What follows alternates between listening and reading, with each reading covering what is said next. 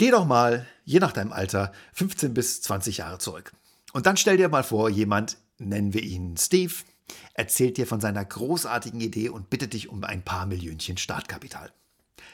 Ein Computer, so klein, dass er in deine Hosentasche passt, batteriebetrieben, mit einem Bildschirm, auf dem du Nachrichten tippen kannst. Und mit diesem Taschencomputer kannst du auch noch Leute anrufen, kabellos natürlich, und Fotos machen und Filme drehen. Und er kann sich mit anderen Computern weltweit vernetzen, per Funk. Äh, äh, mal ehrlich, wie hättest du diesem Erfinder namens Steve damals geantwortet?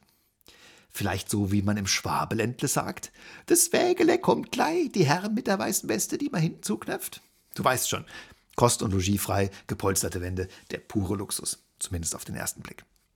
Was wir uns nicht vorstellen können, bezeichnen wir gerne mit dem Wort unmöglich. Aber vieles, wenn nicht sogar alles, was wir im Laufe der Menschheitsgeschichte erfunden oder erschaffen haben, war vorher unmöglich. Denk da mal drüber nach.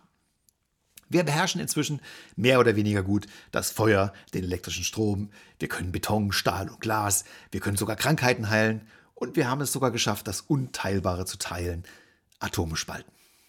Nur mit der Endlagerung läuft es noch nicht so rund. Aber der Fortschritt ist einfach nicht aufzuhalten.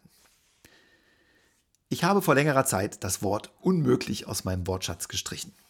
Denn die Tatsache, dass ich mir in meinem stark begrenzten Geist etwas nicht vorstellen kann, heißt ja noch lange nicht, dass es nicht in ein paar Jahren möglich sein wird. So wie sich vor 25 Jahren noch niemand vorstellen konnte, dass wir alle mal mit batteriebetriebenen Taschencomputern durch die Gegend laufen werden. Ich habe das Wort unmöglich aber nicht ersatzlos gestrichen. Ich habe es einfach durch etwas ersetzt, durch die Worte noch nicht möglich. Schau oder hör doch mal in dich rein und spüre den Unterschied zwischen unmöglich und noch nicht möglich. Kannst du den Zugewinn an Freiheit auch schon spüren? Wenn wir auf die Welt kommen, dann ist erstmal alles möglich. Für Kinder gibt es erstmal alles. Zauberei, Einhörner, sprechende Frösche, Feen, alles überhaupt kein Problem. Und dann fängt die große Gehirnwäsche an. Und was die Schulen nicht kaputt kriegen, das machen die Universitäten dann komplett. Und später dann kaufen sich Firmen teure Design Thinking Coaches ein, um das, was über die Jahre mutwillig zerstört wurde, wieder zu reanimieren. Für einen Arsch voll Geld versuchen sich Erwachsene wieder in den kreativen Zustand des Kindseins zurückzuversetzen. Wenn du mich fragst, ziemlich dämlich das. Etwas erst zu zerstören, um es dann wieder aufzubauen, oder? Hier also mein Vorschlag, lasst uns einfach schnell damit aufhören, die kindliche Kreativität systematisch zu untergraben, zu zerstören. Ich glaube, dass das ganz automatisch und ohne viel weiteres Zutun zu einer viel besseren Welt führen würde. Und das war's auch schon wieder.